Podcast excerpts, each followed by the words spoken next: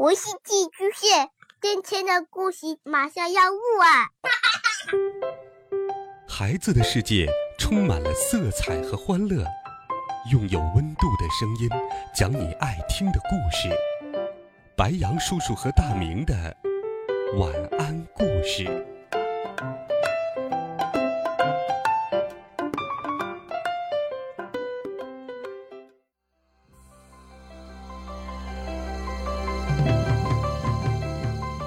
小朋友们、同学们，大家好，欢迎收听白羊叔叔讲故事。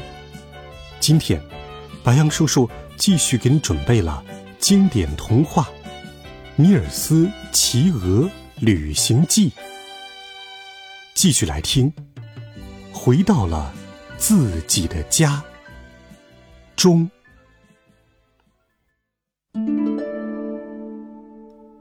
尼尔斯刚刚在马蹄上。用小刀划了几下，就听到院子里有人在说话。他把马厩的门掀开一道缝，往外张望。只见爸爸和妈妈从外边走进院子，朝正屋走去。可以清楚的看得出来，忧患和伤心在他们的脸上留下了痕迹。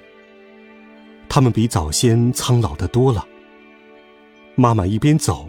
一边劝爸爸说：“他应该找他的姐夫去借点钱来。”不行，我不能够再去借更多的钱了。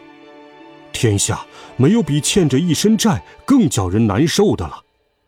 干脆把房子卖掉算了。把房子卖掉，对我们来说倒也无所谓了。唉，要不是为了孩子的缘故。我本来是不会反对的，不过他说不定哪天就会回来。我们想得出来，他必定是身无分文、狼狈不堪。那时我们又不住在这里了，叫他到哪里去安身呢？是啊，你言之有理。不过，我们可以请新搬进来的人家好好的招待他。并且告诉他，我们总是思念着他回家来的。不管他弄成什么样子，我们绝不会对他说一句重话的。你说，这样行吗？嗯，只要他能回到我的眼前来，我除了问问他出门在外有没有受饿、挨冻，别的我什么都不会说的。爸爸妈妈说着，就跨进了屋子里。至于他们后来又讲了些什么，男孩子就不得而知了。他如今听到，尽管爸爸妈妈都以为他走上了歪路，可依然在等待着他。他们仍然满怀着对他的爱。他的心里又是喜悦，又是激动，恨不得马上就跑到他们身边去。可是他们看到我现在这副怪模样，会更加心酸的。他想到。正当尼尔斯站在那里犹豫再三之际，有一辆马车停在了他们家的大门口。男孩子一看，吃惊的险些喊了出来，因为从车上下来的不是别人，正是放鹅姑娘奥萨和他的爸爸荣阿萨尔森。奥萨和他的爸爸手牵着手朝屋子里走去，他们神情端庄，没有说话，可是眼神里透着美丽的幸福之光。他们快要走过半个院子的时候，放鹅姑娘奥萨一把拉住了他的爸爸：“您可要记住，爸爸，千万不要向他们提起那只木鞋或者大雁的事情。”更不要提起长得跟尼尔斯一样的小人儿，因为那个小人儿即使不是他，也一定和他有什么关系的。好的，我不说就是了。我只告诉他们，你路途遥远的来寻找我，一路上有好几次亏得他们的儿子相助搭救。现在我在北方找到了一个铁矿，财产多的花不完。所以，我们父女俩特地来到这里问候他们，看看我们能够帮点什么忙，来报答这份恩情。说的真好，爸爸，我知道你是很会讲话的。就是刚才说的那件事，你千万不要说出来。他们走进了屋子里去，男孩子真想跟进去听听他们在屋子里究竟说了一些什么，但是他们又敢走出马厩。过了没多久，奥萨和他的爸爸就告辞出来了。爸爸妈妈把他们送到大门口。说来也奇怪。爸爸妈妈这时候都满面春风，喜上眉梢，似乎获得了一次新生。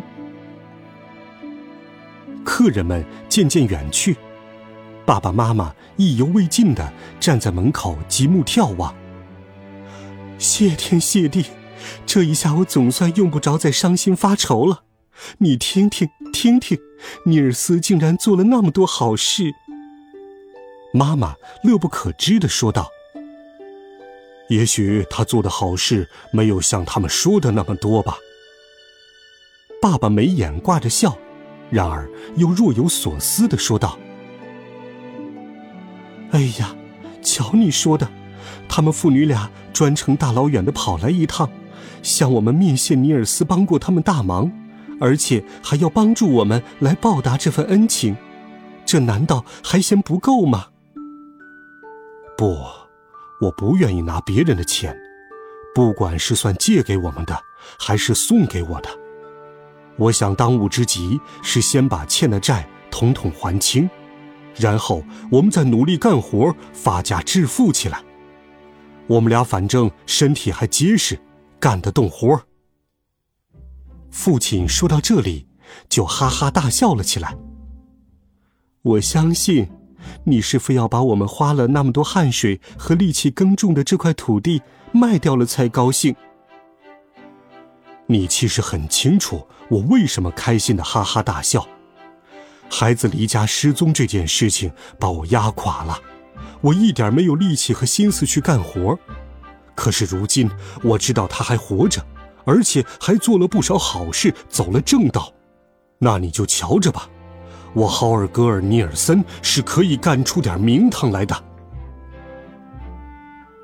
妈妈反身走进屋里，可是男孩子却不得不赶紧蜷缩在一个角落里，因为爸爸朝马厩走了过来。爸爸踏进马厩，凑到马的身边，掀起蹄子看看能不能找出毛病。这是怎么回事？爸爸诧异的说道。因为在马蹄上刻着一行小字。把马蹄里的尖铁片拔出来。他念了一遍，又不胜惊愕的仔细的观察四周。可是过了一会儿，他还是认认真真的盯住了马蹄子看起来，还不断的用手摸摸。嗯，我相信蹄子里面倒还真的扎进东西去了。爸爸忙着从马蹄里拔出东西来，男孩子缩在墙角里悄声不语。就在这时，院子里又有了新动静，有一批新的客人大模大样的不请自来。原来，雄鹅莫顿一来到他的旧居附近，便再也克制不住自己的欲望了。他一心要让农庄上的挚爱亲朋看看自己的妻子和儿女，于是率领着灰雁邓芬和几只小雁，浩浩荡荡的飞了回来。好了，孩子们，这一集《尼尔斯骑鹅旅行记》的故事，白杨叔叔就给你讲到这里。温暖讲述，为爱发声，每天白杨叔叔讲故事都会陪伴在你的身旁。我们明天见，晚安，好梦。